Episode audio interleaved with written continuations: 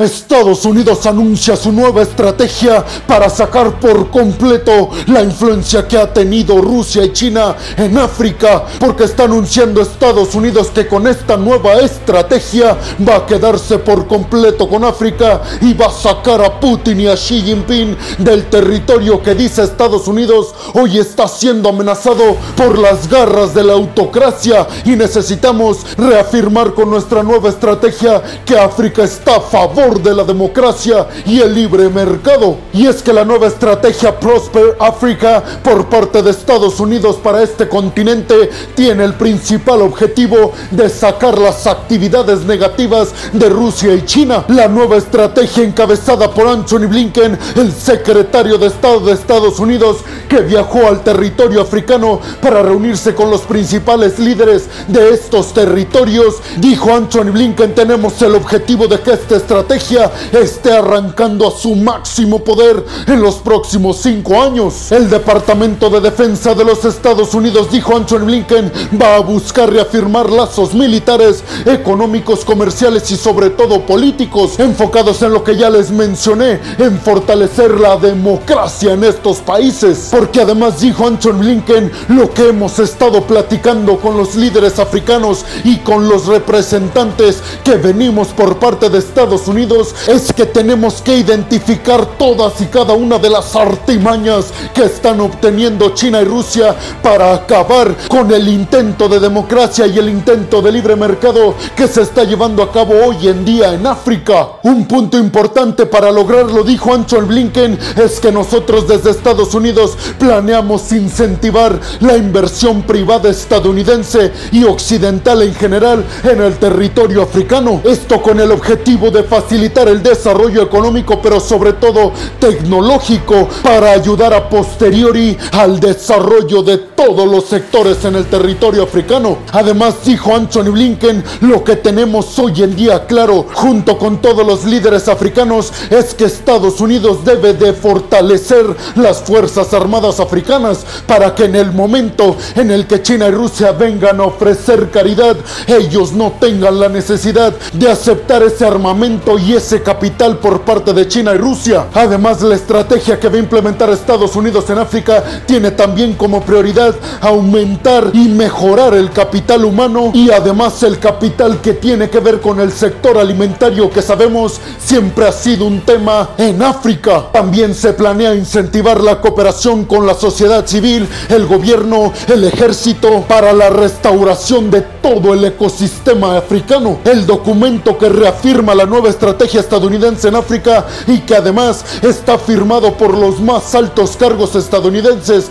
como por ejemplo la vicepresidenta Kamala Harris, la presidenta de la Cámara de los Representantes en Estados Unidos Nancy Pelosi y por supuesto el presidente de los Estados Unidos Joe Biden. Esta nueva estrategia firmada por todas estas figuras estadounidenses y además aceptada por los propios líderes africanos tiene como prioridad, dijeron, evitar que la estabilidad mundial sea amenazada como lo está haciendo en otros sectores del planeta por Rusia y por China. Y es que dijeron que las principales estrategias de China y Rusia que han identificado para hacerse del control político y sobre todo económico de esta zona de África tiene que ver primero con China en cuanto a la trampa de la deuda que ustedes ya saben, va China amablemente a ofrecer capital y después lo cobra con influencia geopolítica y por parte de Rusia dijeron los líderes africanos y Anthony Blinken que el Kremlin planea a través de su ejército adentrarse en el sistema económico y político africano, pero además dijeron que Rusia planea, mediante las empresas paraestatales como Gazprom, adentrarse en el territorio africano y desde ahí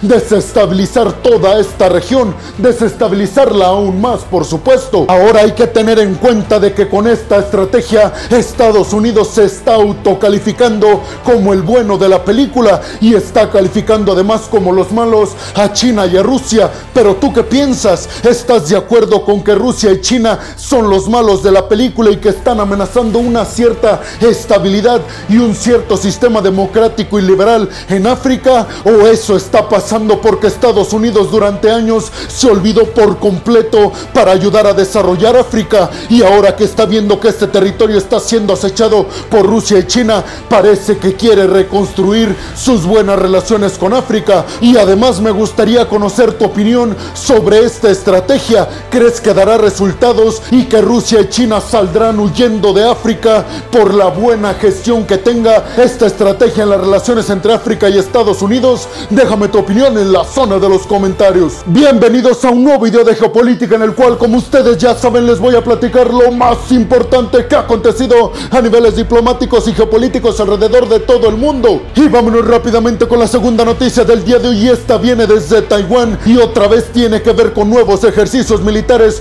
por parte del ejército chino alrededor de la isla de Taiwán. Ahora se da esto por la visita de diplomáticos estadounidenses a la isla, a pesar de las amenazas que había recibido Estados Unidos y Taiwán por la visita de Nancy Pelosi por parte de China. Y es que fueron cinco los congresistas estadounidenses que visitaron este fin de semana la isla de Taiwán para fortalecer relaciones militares, políticas económicas, sociales y sobre todo en la cooperación tecnológica, más específicamente en la cooperación para la construcción y el desarrollo de microchips, que hay que recordar que Estados Unidos implementó la ley Chips and Science, que tiene que ver principalmente con impulsar la industria de la creación de microchips, principalmente centrándose el gobierno estadounidense en dar subsidios económicos a la empresa Intel para competirle principalmente a Taiwán en la creación de estos microchips, pero con todas estas visitas de diplomáticos y congresistas estadounidenses a la isla, parece ser que más bien Estados Unidos no planea competirle a Taiwán, sino trabajar en conjunto con la isla para desarrollar los mejores chips del mundo. Pues en respuesta a esta visita de cinco diplomáticos o congresistas estadounidenses a la isla, China da comienzo, como ya se los dije, a nuevos ejercicios militares alrededor de la isla de Taiwán, bloqueando por completo nuevamente el espacio aéreo y marítimo de la isla. Y es que todo esto se da porque China le está exigiendo a Estados Unidos que respete la política de una sola China, en la que como ustedes ya saben, se considera la isla de Taiwán territorio íntegro del gigante asiático. Por su parte, desde Estados Unidos, la portavoz de la Casa Blanca aseguró que Estados Unidos en ningún momento ha amenazado o ha ido en contra de la política de una sola China y que Estados Unidos siempre ha reconocido y reconocerá que Taiwán es parte íntegra del territorio chino. Sin embargo, desde China dicen que esto es un discurso de un personaje de doble cara, porque por un lado dicen respetarla, pero por otro, con la visita de estos diplomáticos cerrando acuerdos comerciales con la isla de Taiwán sin tomar en cuenta China, eso pisotea directamente la política de una sola China. Por su parte, Tsai Ing-wen, la líder taiwanesa, dijo que ellos tienen listo a su ejército para responder de forma inmediata y catastrófica a los ejercicios militares de China en el dado caso de que lancen una contraofensiva para adherir a la isla por la fuerza. Y es que hay que recordar lo que se ha cansado de decir Tsai Ing-wen, la líder taiwanesa, que el ejército taiwanés tiene poderío militar que China ni siquiera se imagina y que todo esto es gracias a sus socios y amigos estadounidenses. Pero tú qué opinas? ¿Por qué crees que Estados Unidos sigue enviando tantos y tantos congresistas y diplomáticos a la isla? Y sobre todo, ¿crees que existe una correlación importante entre que Estados Unidos está implementando una nueva ley en el Congreso para desarrollar microchips y que eso coincide con las visitas de estos diplomáticos? Y por último te preguntaría, ¿crees que China y Taiwán realmente lleguen a un enfrentamiento? Y sobre todo, ¿qué piensas que haría Estados Unidos en ese caso? Déjame tu opinión en la zona de los comentarios. Y vámonos rápidamente con la tercera noticia del día de hoy es que el FBI acaba de anunciar que encontró documentos importantísimos y clasificados como top secret en la mansión de Estados Unidos que allanó hace algunos días. Y aunque el FBI todavía no ha dicho oficialmente qué es lo que dicen estos documentos y quién sabe si lo hagan, pero se está hablando de que en estos documentos contiene información para asegurar que Donald Trump tuvo que ver de manera indirecta o directa con el asalto al Capitolio, tomando esto como último recurso para quedarse en el poder luego de que Joe Biden le ganara las elecciones. Por su parte, Donald Trump dijo que estos son documentos desclasificados y que le preocupen lo más mínimo porque dijo estos documentos no demostrarían nada, absolutamente nada en contra mía. Y dijo Donald Trump, no entiendo por qué se metieron a mi casa para sacar esos documentos si yo en el preciso momento en el que me hubieran dicho que decían esos documentos, yo no habría tenido problema en hacerlos públicos. Y dijo Donald Trump que iría un paso más adelante que el FBI y él mismo iba a publicar oficialmente los documentos. Y después de que se diera a conocer todo esto y que posiblemente Donald Trump sería culpable de que se llevara a cabo el asalto al Capitolio y sobre todo que el FBI tiene cómo probarlo con estos documentos, inmediatamente después el FBI ha estado recibiendo un montón de amenazas, sobre todo su director que dijo no hay que hacer esto fuera de la ley, ya que ha recibido amenazas de muerte. Y de hecho se dio a conocer que este fin de semana se llevó a cabo una gran manifestación en frente de las oficinas del FBI en Arizona y estos manifestantes y simpatizantes de Donald Trump, además de estar manifestándose en frente de las oficinas del FBI, también estaban sumamente armados hasta los dientes. Pero tú qué piensas, ¿cuál versión te parece más creíble? La de Donald Trump que dice que hay toda una campaña parte del gobierno estadounidense y que está utilizando Joe Biden y los demócratas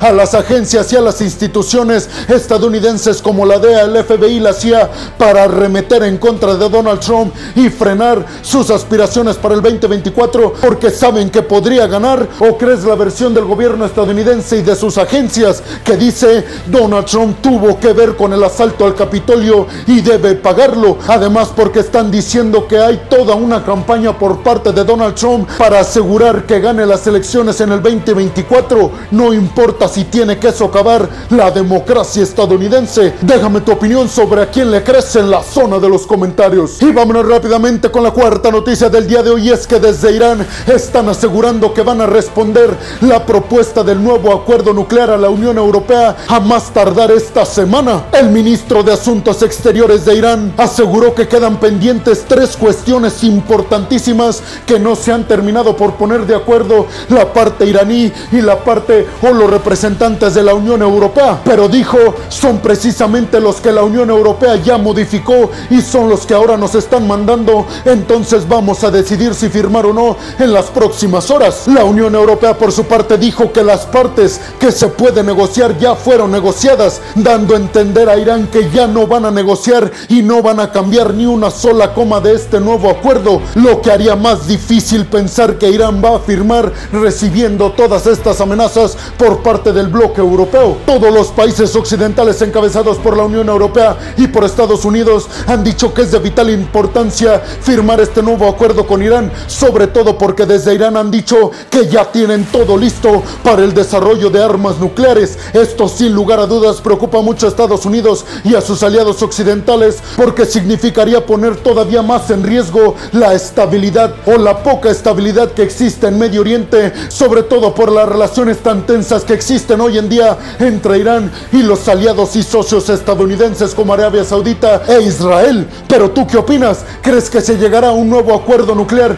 entre Occidente e Irán? ¿O qué crees que exija Irán para poner su firma en este acuerdo? Déjame tu opinión en la zona de los comentarios. Y vámonos rápidamente con la quinta noticia del día de hoy es que Narendra Modi, el presidente de la India, aseguró que en los próximos 25 años la India va a ser toda una potencia mundial, aunque no aseguró que planea quitarle el puesto como la hegemonía mundial a Estados Unidos, parece que sí le va a pelear el segundo puesto a China. Estas declaraciones las hizo Narendra Modi en el contexto de la celebración por parte de la India de su independencia del Reino Unido, que ya lleva 75 años de que se dio esta independencia del Reino Unido. Modi dijo que tiene que acabar con toda la corrupción que existe en el país y dijo, nosotros somos la madre de la democracia y nadie más lleva la democracia tan bien como nosotros. Y dijo, ese sin lugar a dudas será nuestro bastión para convertirnos en lo que mañana será la segunda mayor potencia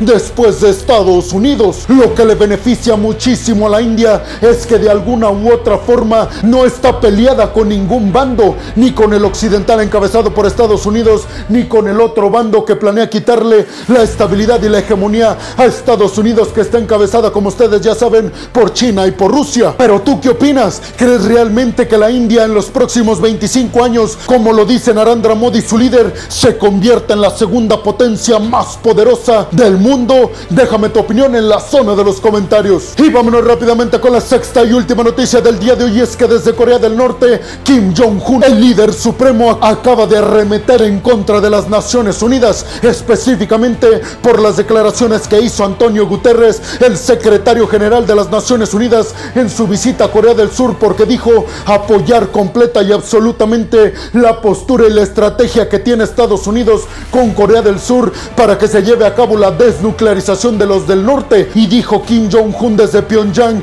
la ONU parece estar a los pies y a las órdenes que le dictan desde Washington. Eso es lo que no podemos permitirnos. Y dijo, vamos a tomar represalias nunca antes vistas, ahora no solamente contra Corea del Sur y contra Estados Unidos, sino también contra las Naciones Unidas que dijo es un órgano vendido a los Estados Unidos. Pero tú qué opinas? ¿Crees realmente que Corea del Norte tiene el poder para amenazar a la potencia mundial estadounidense y a una organización de la talla de las Naciones Unidas? Déjame tu opinión en la zona de los comentarios. Y bueno, hemos llegado al final del video del día de hoy. Les quiero agradecer mucho por haber llegado hasta este punto del video, peregrinos. Además, les recuerdo que me ayudarían muchísimo si comparten este video en todas y cada una de sus redes sociales, si me dejan su opinión en la zona de los comentarios y si además me regalan un like. También les recuerdo que me ayudarían muchísimo si están escuchando esto desde Spotify, que sigan al podcast. Si están viendo esto en Facebook o en Instagram, tampoco se olviden de seguir y de darle like a la página.